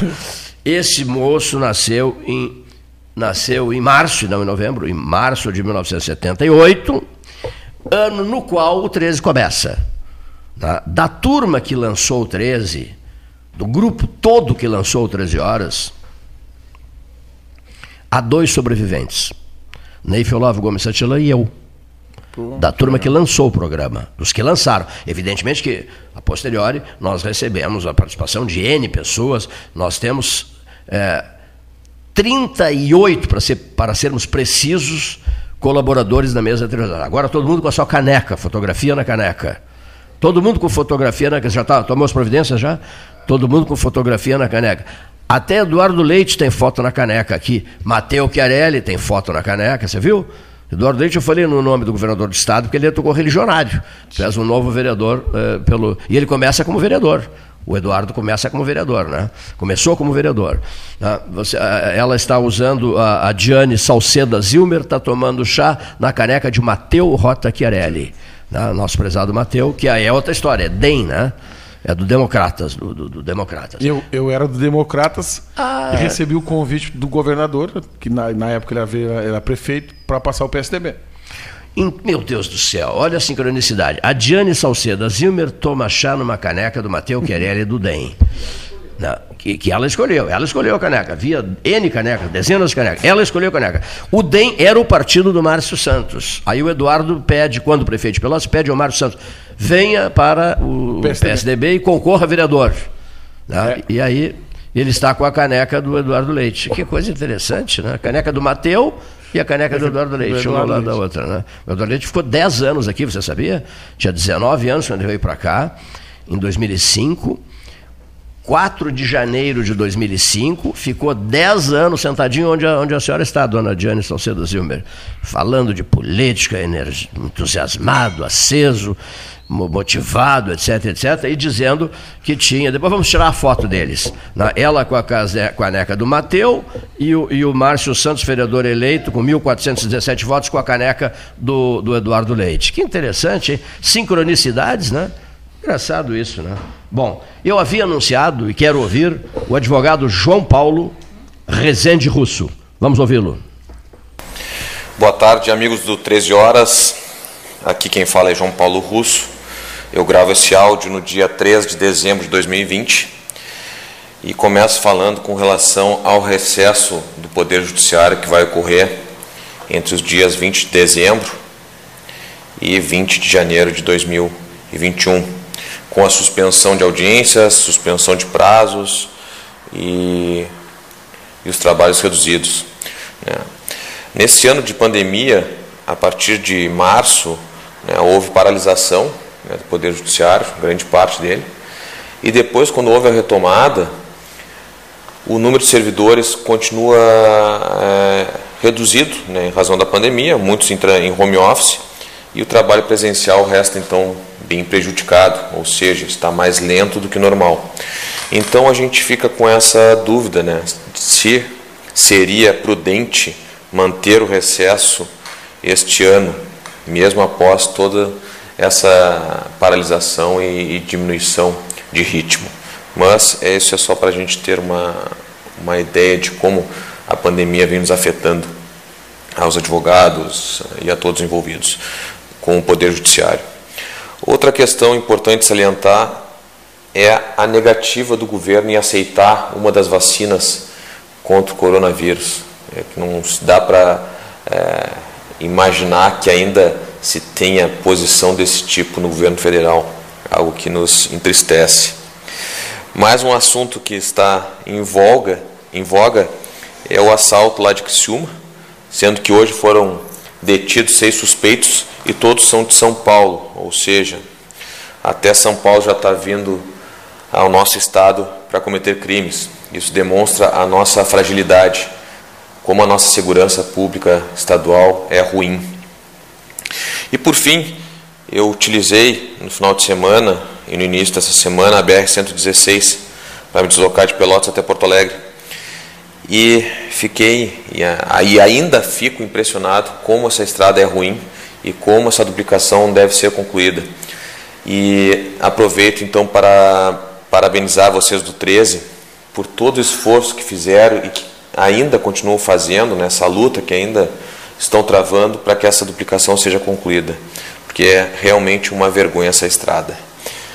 Mas seguimos adiante. Novo ano está chegando e tomara que seja um ano bom. Abraço a todos e avante. Muito obrigado, prezado João Paulo Rezende Russo, comentarista 13 horas. Genovese Vinhos, todo, todo dia, o entardecer movimentadíssimo, tudo que você deseja em vinhos de alta qualidade, com custo-benefício, vinhos argentinos, chilenos, espanhóis, italianos, sul-africanos, franceses, portugueses, espanhóis são ótimos californianos, norte-americanos, por consequência, Genovese Vinhos, custo-benefício, a palavra de ordem do Alessandro Orengo é esta: custo-benefício. Você tem custo-benefício na Genovese Vinhos. E encontra maravilhas lá, verdadeiras maravilhas. Outro, outro camarada que precisa receber uma homenagem nossa pelo esforço dele no sentido de atender bem, eu quero, acho que o Márcio conhece, atender bem a, o Recanto de Portugal o, a Panemil Recanto, né? temos a Panemil do Osório e temos a Panemil Recanto. A Panemil Recanto está fazendo muito sucesso. Você tem almoço executivo, você tem jantar executivo na Panemil Recanto e o atendimento tradicional. O dono lá é uma figura extraordinária. Você, você está com o seu problema de, de, padaria, porque é, açougue e padaria ninguém vive sem, né? Então você tem na Panemil Recanto, ali ao lado da IG Piscinas, conheces o local ali, Márcio? Conheço, conheço bem. Ali é uma área que a gente atuava também. É mesmo? É. Conheces bem a turma da, da, da, da Panemil Recanto? Sim. Tudo parceria, tudo amigo tudo, nosso, hein? Tudo gente boa, né? Tudo gente boa. Então, visite, senhor ouvinte, a Panemil Recanto, na Avenida Adolfo Fetter, ao lado da IG Piscinas. Ouçamos, pois, o, olha aqui, o comentarista que estava afastado e que está voltando, ele se chama Pedro Piegas, advogado. Pedro Piegas, ao microfone do 13.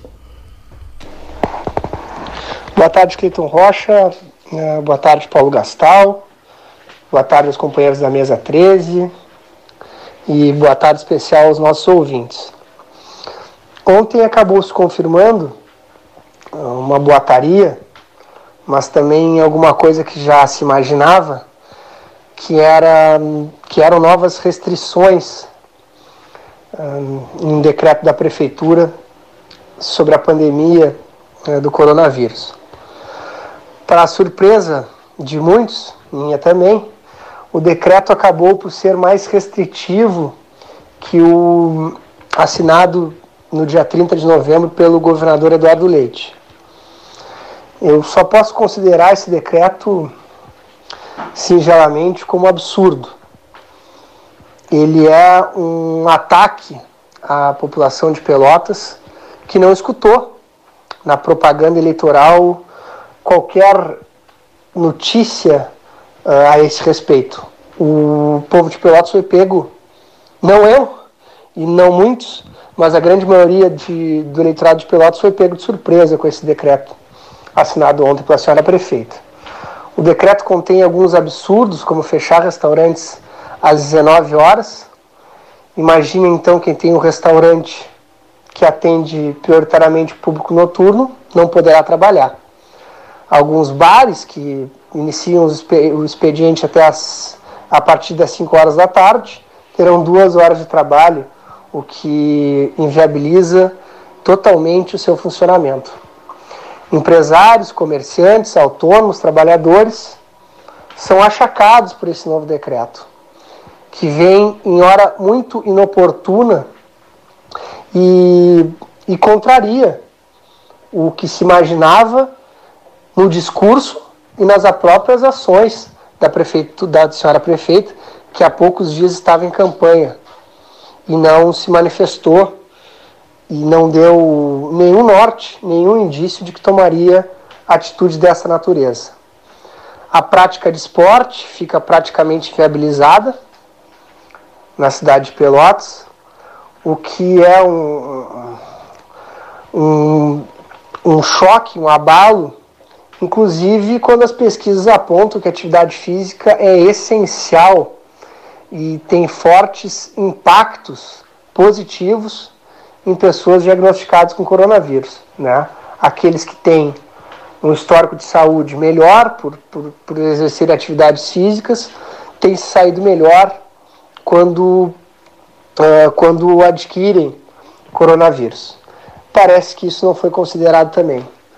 Então, uh, me chateia bastante e me deixa, de certa maneira, perplexo que poucos dias depois da eleição esse decreto vem à tona.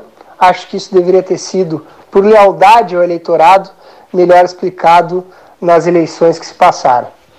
Muito obrigado e até a próxima, amigos.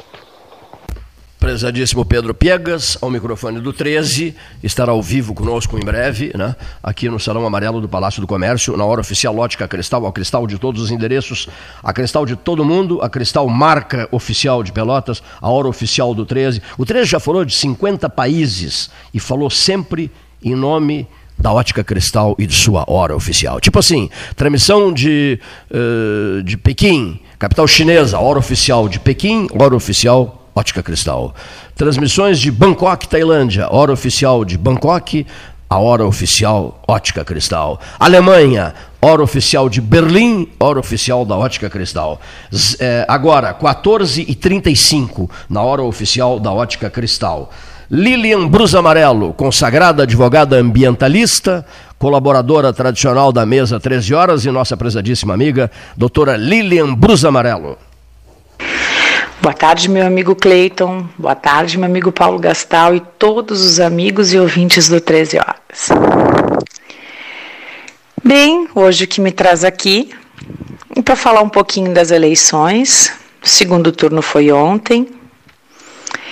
É, fazendo uma, uma, uma, análise assim rapidinha, é, consegue-se perceber que o cenário deste, deste ano eleitoral pode se repetir para os próximos, né? Um cenário de muitas abstenções. Tivemos votos nulos e brancos, mas as abstenções realmente são assustadoras, são quase 30%. Se somar brancos, nulos e abstenções, chegamos a quase 40%, 39, alguma coisa. Então é para dizer que realmente é, nós temos dois fatores, né? O número um, com certeza, é a pandemia, né? O coronavírus é, realmente está pegando as pessoas assim muito emocionalmente, elas estão sentindo muito medo, ainda mais com a velocidade que que que está agora na nossa cidade, né? Estamos aí a 200 casos por dia. E isso é decorrente das flexibilizações, né? Sejam para volta das aulas, seja com volta às aulas, volta também os trabalhos normais dos pais, maior círculo de pessoas, primeiro turno da eleição, enfim, começam-se as festinhas, os juntamentos que antes não estavam tendo, né, de pessoas está tendo. Então, isso tudo contribui, né? Mas além do coronavírus, também tem o descontentamento com a classe política, né? Nos últimos tempos, nós temos tido grandes decepções de vários grandes líderes nacionais. E até, vamos dizer assim, estaduais, né? Por que não dizer? Arrecadação, né? A prefeitura vive de arrecadação, né? Nós somos a prefeitura. Nós, contribuintes, somos a prefeitura. Só que quando os contribuintes não têm o que contribuir, a prefeitura não tem como viver. Então penso eu que vai ser quatro anos desafiadores, mas o primeiro ainda mais, de tentar equilibrar as contas e acredito que isso só será possível frente à dificuldade econômica financeira do ano de 2020, onde muitas pessoas faliram, né? Muitas pessoas mal conseguiram sobreviver, vai ser alguma medida tributária de congelamento, de redução de imposto, para quê? Para que ao menos se possa receber. E não adianta tu ter 100 para receber de imposto e não receber nada, é melhor receber 80 do que não receber nada. Então, talvez medidas nesse sentido tenham que ser feitas para que a prefeitura não quebre o caixa, né? não deixe de receber, e para que as pessoas também não fiquem inadimplentes, porque ninguém vai ficar inadimplente porque quer.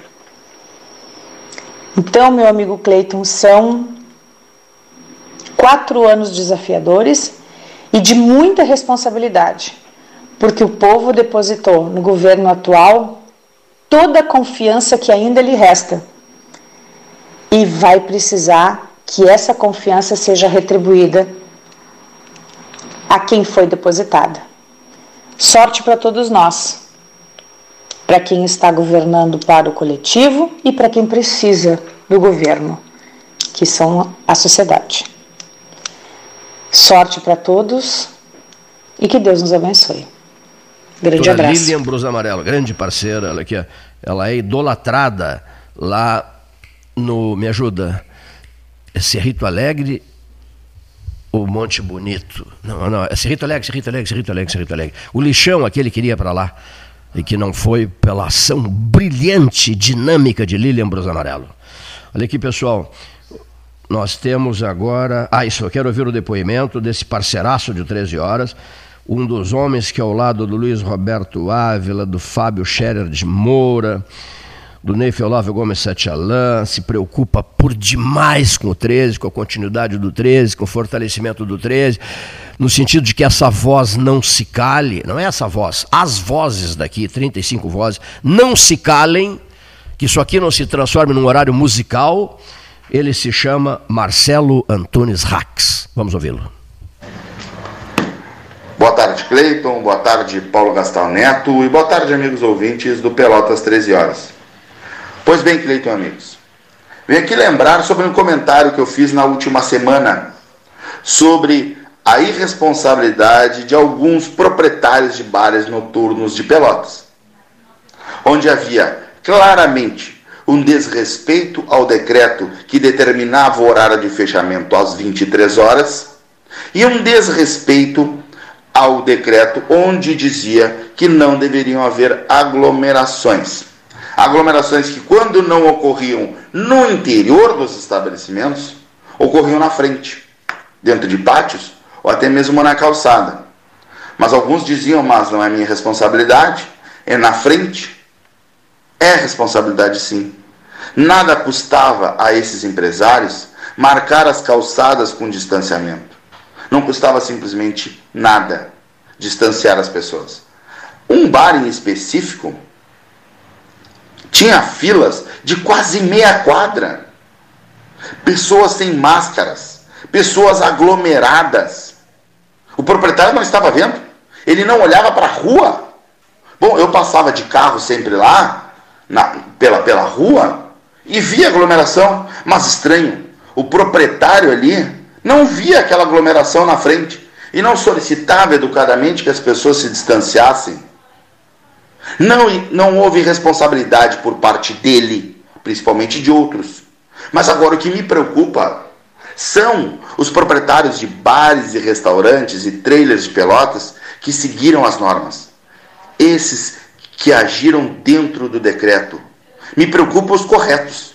Esses são os que me preocupam que são a grande maioria, que irão pagar por esta meia dúzia de irresponsáveis, que são isso mesmo, irresponsáveis. Pensaram no seu bolso, não pensaram na saúde pública e não pensaram em seus colegas do segmento, bares, restaurantes e similares. Eles não pensaram nos outros, pensaram só no seu bolso. Simplesmente pensaram no seu bolso. Foi um absurdo que fizeram. Né? Realmente um absurdo. Agora, espero que não tenhamos o fechamento de portas de estabelecimentos, principalmente desses que seguiram, que foram corretos e seguiram todas as normas, e não haja um crescimento de desemprego. E espero mais, um, mais ainda que isso não reflita no comércio de Pelotas, pois o comércio vem seguindo as normas. Através de, de, de reuniões e de, e de orientações do Cindy Lojas, as entidades de classe da cidade, o comércio vem seguindo todas as regras e normas necessárias para a não proliferação do coronavírus. Pois o comércio é o maior gerador de emprego de Pelotas. Se tivermos mais uma vez um fechamento, teremos com certeza empresas encerrando suas atividades. E com isso aumentaremos o desemprego em Pelotas. Pois, se o empresário fecha, obviamente, o desemprego é consequência disso. Não existe emprego sem empresário e nem empresário sem o colaborador. É uma cadeia. Um precisa do outro. Então, é muito necessário que se siga com responsabilidade. E o comércio segue. E espero que os, os proprietários de bares e restaurantes que seguiram as normas do primeiro decreto, não desse último, consigam manter seus estabelecimentos abertos. Porque é uma pena terem que pagar por meia dúzia de irresponsáveis. Cleito e amigos ouvintes do 13, mais uma vez foi um privilégio falar com todos. Um grande abraço e até a próxima. Muito obrigado, prezadíssimo amigo Marcelo Antunes Rax, um dos comentaristas do 13, grande amigo e uma, e uma das figuras que se preocupa na, com a sustentação do 13 Horas. Outra pessoa preocupadíssima com isso é Ramiro, né? o, Ramiro Rodrigues, da Padaria Avenida Café Aquário, preocupadíssimo com a sustentação do 13 Horas parceiraço de uma vida inteira, companheiro de café da manhã uma vida inteira, tanto no Aquário quanto na Padaria Avenida. Outro dia conversamos mais de duas horas, conversamos uma barbaridade sobre a vida, sobre os planos da gente, etc, etc. Ramiro Rodrigues, um amigo de uma vida inteira.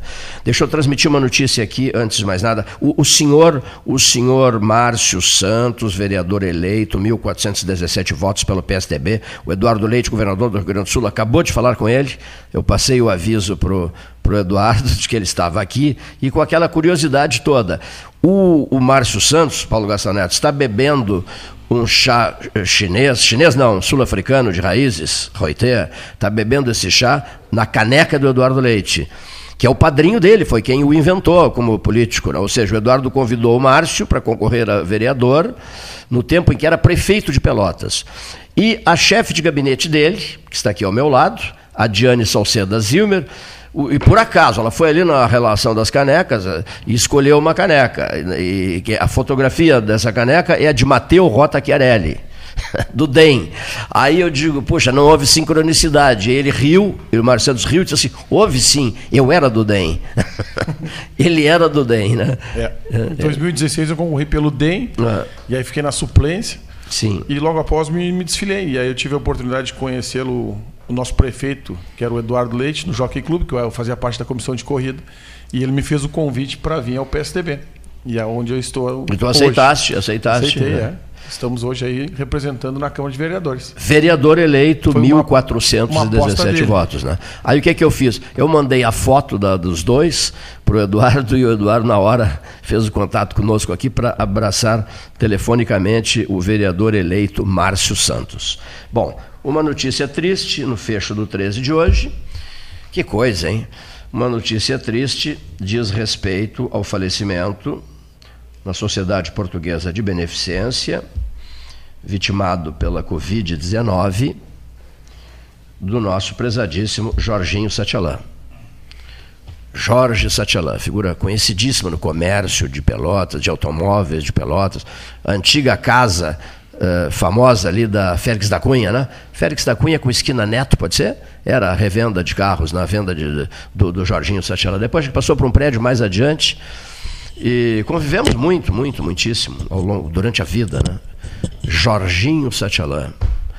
Jorge Satialã faleceu, ele, ele estava há duas semanas internado na Sociedade Portuguesa de Beneficência, na ala Covid, enfrentando problemas bem delicados eh, de saúde, em função da, da, da pandemia, em função de ter. É, é, estar convivendo com, com a Covid-19 e, e, não conseguiu vencer. Né? Registro com tristeza no fecho do 13 de hoje. Peço desculpas pelo avanço do horário, já estamos encerrando. Eu até vou propor o seguinte: foi lançado o gabinete móvel do vereador Márcio Santos. Né? Duas ou três frases sobre isso para eu encerrar aqui, Márcio, por gentileza. É, o gabinete móvel, o vereador Vicente Amaral inventou na gestão dele e a gente quis aperfeiçoar um pouquinho mais. Compramos uma van e nós vamos andar nos bairros diariamente, é, escutando a comunidade, né? encaminhando as demandas e orientando elas da melhor maneira possível. Promete mandar a foto para o site do 13, para o Facebook nosso, da a, a, a Diane Salceda Zimmer já fez isso. A foto por dentro e por fora do do gabinete, é da, do gabinete móvel do vereador eleito Márcio Santos. Márcio, muito obrigado. Diane, muito obrigado. A casa de vocês, a casa de todos, debate livre, opinião independente. Senhoras e senhores ouvintes, mais uma vez, renovo, faleceu na, Santa, na Sociedade Portuguesa de Beneficência, né, onde estava internado na ala Covid, o empresário pelotense, conhecidíssimo na terra, né, nosso amigo Jorge Satialã, Jorginho Satialã. Boa tarde.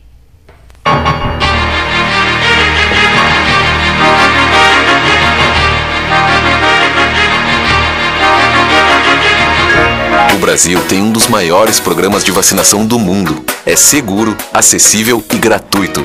Proteja seus filhos menores de 15 anos contra tuberculose, hepatite, tétano, difteria, coqueluche, meningite, pneumonia, sarampo, cachumba e rubéola. Atualize a caderneta de vacinação dos seus filhos até 21 de novembro. Governo do Rio Grande do Sul. Novas façanhas na saúde. Pra polio não voltar, tem que vacinar. Em tempos de pandemia, a solidariedade é cada vez mais urgente. A campanha do Agasalho Ecosul convida você a doar um abraço em forma de agasalho. Selecione as peças que pode doar, higienize e deixe nos pontos de coleta da campanha. Rede T Farmácias, Postos do Guga, Macro Atacado Treixel, SESI, Colégio Gonzaga e G Gotuso. Vamos juntos abraçar essa causa e transformar o frio em calor humano. Ecosul, sempre ao seu lado. Quer a versão digital da carteira de trabalho? rs.gov.br resolve. Seguro-desemprego pra quebrar aquele galho. rs.gov.br resolve. você precisar, é só acessar e resolver. Precisou de um dos mais de 200 serviços digitais do Estado? Acesse rs.gov.br e resolve. É o RS Conectando os Gaúchos. Governo do Rio Grande do Sul. Novas façanhas. Há 40 anos prestando serviços em arquitetura e construção, a SPO ampliou e uniu a sua experiência de mercado à inovação. E agora também faz consultoria imobiliária especializada para assessorar construtoras, imobiliárias, corretores e clientes. As tendências no mercado de imóveis, projeções, prospecções, oportunidades e as melhores estratégias e logísticas de compra e venda você encontra na SPO. Mande um WhatsApp para 53 981 17 8685 ou ligue para 53 3028 9944 e converse com a equipe SPO. Você já fez seu cadastro no Pix pelo Banrisul Digital? Eu já fiz, porque essa novidade vai revolucionar a forma de fazer pagamentos e transferências. Com o Pix, as transações serão instantâneas, 24 horas por dia, 7 dias por semana, até em feriados. E os pagamentos serão sem tarifa para pessoa física. Acesse Banrisul Digital e cadastre-se no Pix agora mesmo. Banrisul Digital, tudo no seu tempo. Com todo mundo tomando cuidado, já se pode pensar em viajar com mais tranquilidade. Para que isso aconteça, a Expresso Embaixador está fazendo o necessário para manter seus clientes e funcionários seguros. Antes e depois de cada viagem, uma equipe de limpeza higieniza todas as partes do ônibus. Por dentro e por fora, nossos carros passam por um processo de desinfecção e descontaminação. Tudo pronto para levar você com segurança ao seu destino. Expresso Embaixador, aproximando as pessoas de verdade. O 2020 foi cansativo? Então que tal presentear o seu ano novo? A Life Sleep Comfort tem ofertas que vão transformar 2021. Conjunto Box Casal Erval, 1190 ou 12 vezes de 119. Aproveite essa e outras promoções com a garantia da pronta entrega Life Sleep Comfort. A maior rede multimarcas de colchões do estado em Pelotas e Rio Grande ou em Porto Alegre, na Avenida Ipiranga, 7624. O momento é de retomada. E não é hora de relaxar. Te cuida. Use máscara, lave sempre bem as mãos e use álcool em gel. Não te aglomera e respeita o distanciamento físico. A pandemia ainda não acabou. Te cuida, não te entrega pro vírus. Governo do Estado do Rio Grande do Sul. Novas façanhas.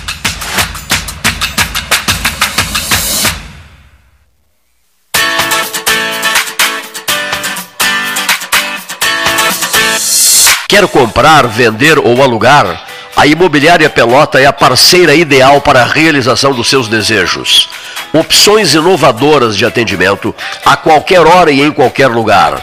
WhatsApp, visita remota, tour virtual, contrato digital e outras ferramentas seguras e práticas para você fechar negócios sem precisar sair de casa. Na Imobiliária Pelotas, os sonhos não param.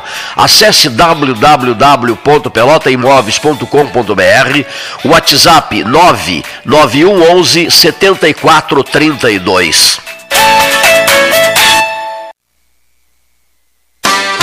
Quer a versão digital da carteira de trabalho? rs.gov.br resolve. Seguro desemprego pra quebrar rs.gov.br resolve. Pra tudo que você precisar, é só acessar e resolver.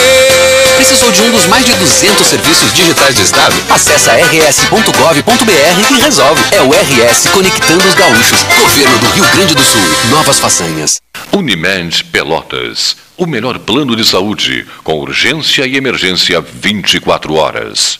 Há mais de 30 anos erradicamos a poliomielite no Brasil, mas a queda na vacinação deixa as crianças desprotegidas e aumenta o risco dessa doença voltar.